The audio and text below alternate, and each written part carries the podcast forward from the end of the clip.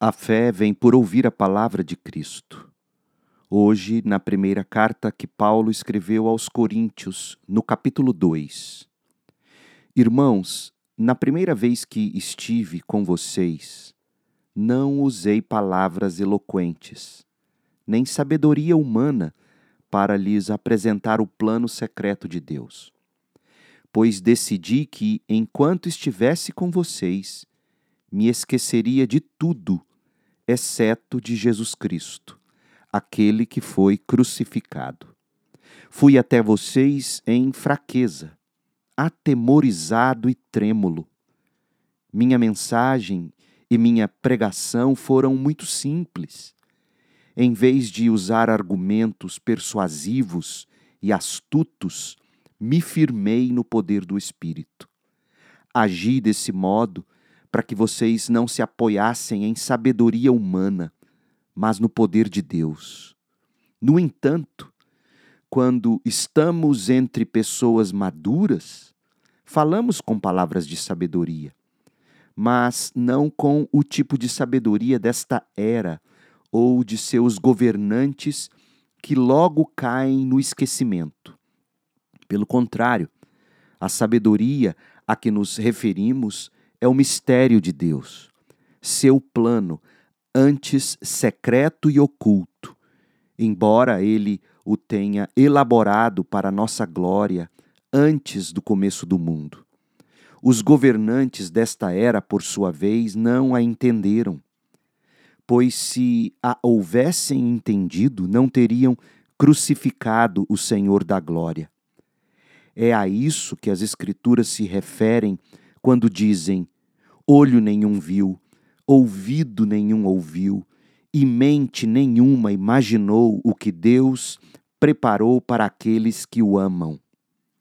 Mas foi a nós que Deus revelou estas coisas por seu Espírito. Pois o Espírito sonda todas as coisas, até os segredos mais profundos de Deus.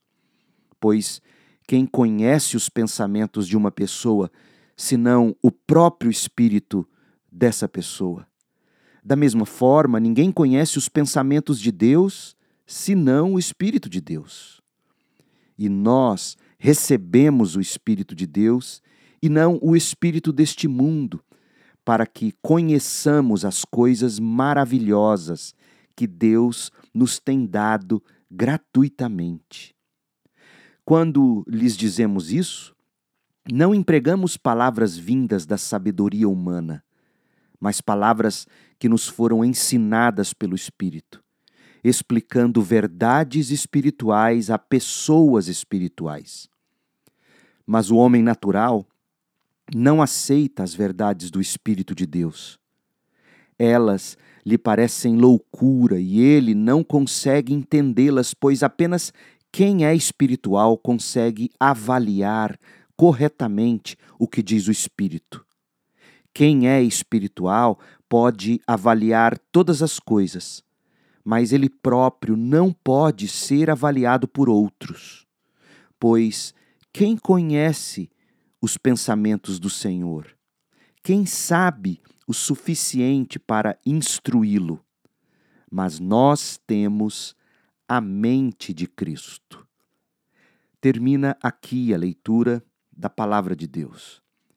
Eu sou o pastor Leandro Peixoto, lendo a Bíblia Sagrada.